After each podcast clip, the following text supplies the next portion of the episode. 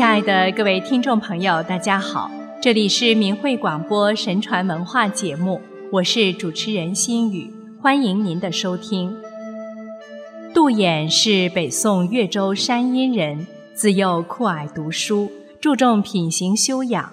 进士及第，任平遥县县令，诏令让推举品质优良的官吏。杜衍被提升为黔州知州，又调任凤翔知府。后来在他调京时，当地百姓沿途相送，都说：“何夺我贤太守也？”杜衍善于审判重大疑难案件。黔州曾有一宗重大杀人案件，当地官员判案犯死刑，但案犯不服，多次上告无门。正要执行死刑时，杜衍调到这里当官，并开始重新审理此案。杜衍多次深入民间调查，访问案件双方当事人，倾听他们讲清案件的缘由，多次明察暗访当地群众，终于查出案件的来龙去脉，找来人证物证，将真正杀人凶手捉拿归案，还案件真相，释放无辜。赢得百姓赞誉。杜衍出任河东刑狱，在巡视潞州时澄清冤案，知州王曙因此写了《辩狱记》。十州太守高继生被人诬告，说他串通藩族，图谋叛乱，被关押在狱中，长时间没有定案，一拖再拖，成了一大悬案。因为案情重大。百余人受牵连而锒铛入狱，十州民众怨声载道。杜衍分辨案卷，经反复核实，辨明这是一起冤案，搞清楚高继生是受人诬陷，于是为之纠正，使真相大白，将受冤之人全部释放，并将诬告者关押治罪。十州百姓人人称快。有司上奏杜衍辨别冤狱，依法当受赏赐，升职刑部。杜衍从政谨慎细密，从不严厉苛责属下，而下属百姓还是敬畏他的清廉整肃。他回到京师，久闻其名声之人都不敢私自请托。宋仁宗特地召他为御史中丞，他上奏说。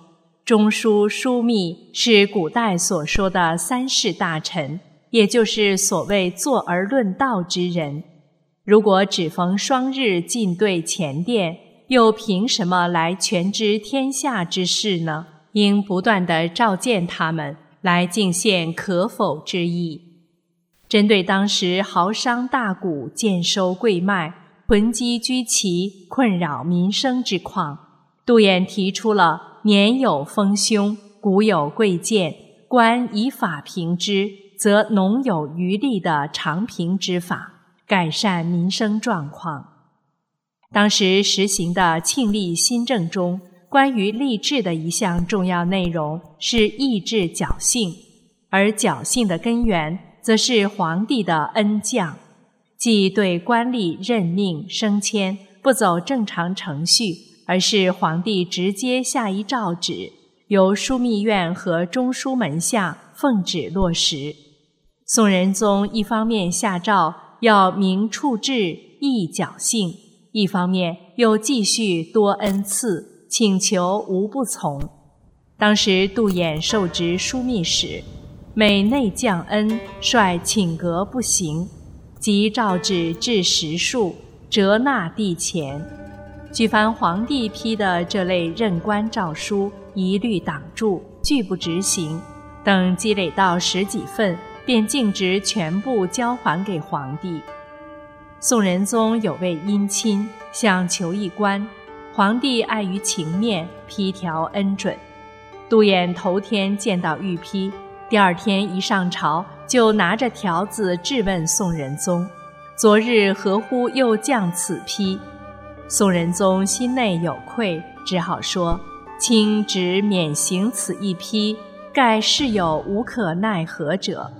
希望杜衍能破例一次。”然而杜衍正色奏曰：“但到杜衍不肯。宋仁宗只得将自己的玉批收回作罢。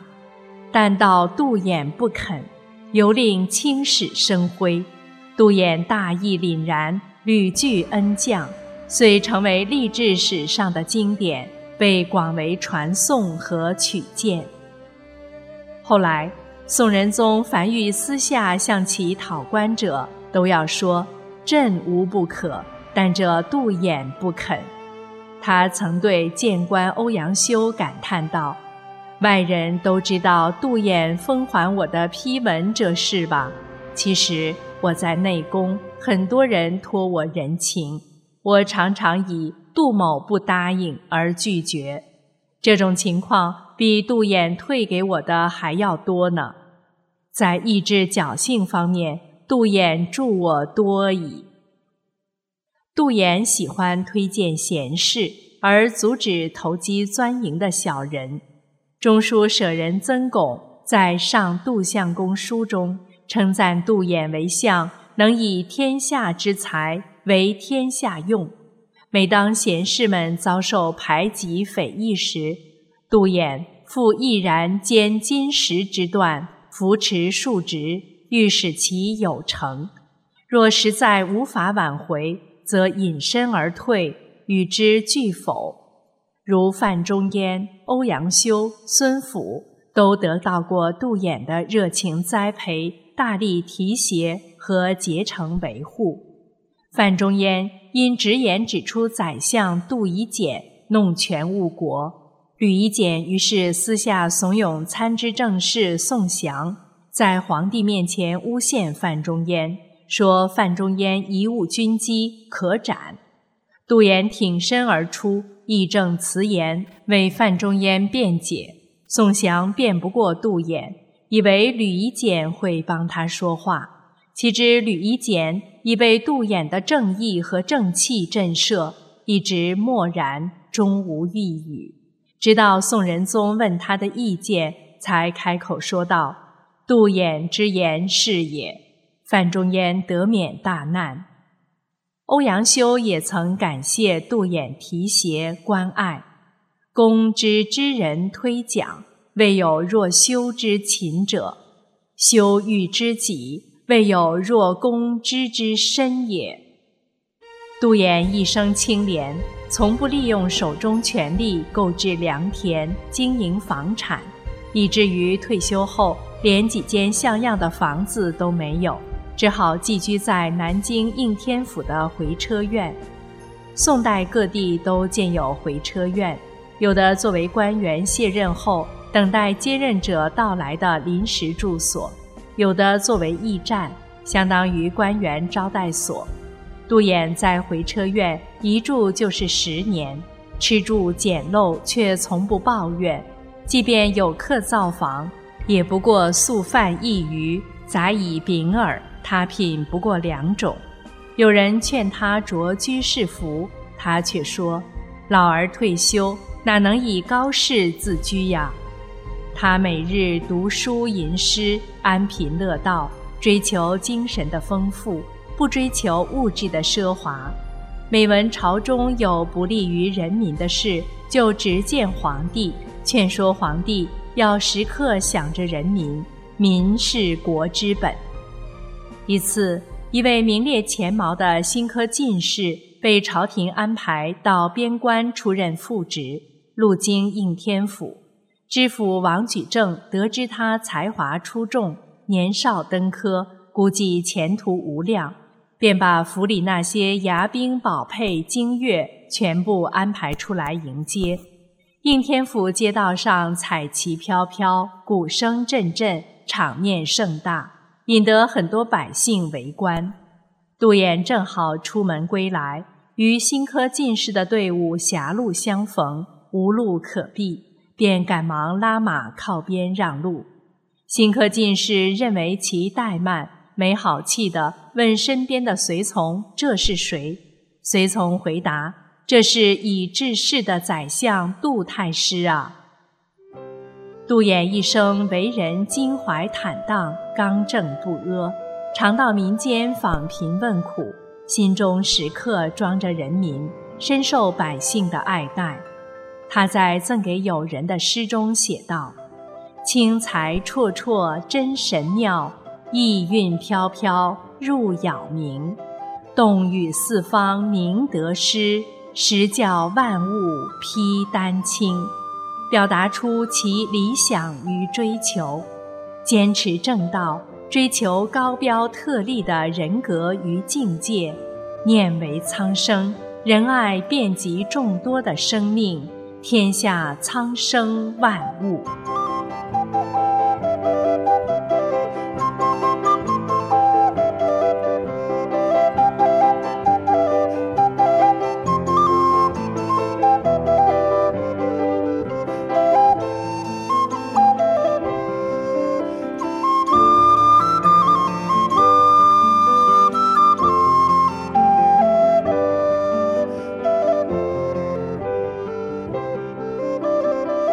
好了，听众朋友，又要跟您说再见了。心语感谢您收听我们今天的节目，下次时间等着您。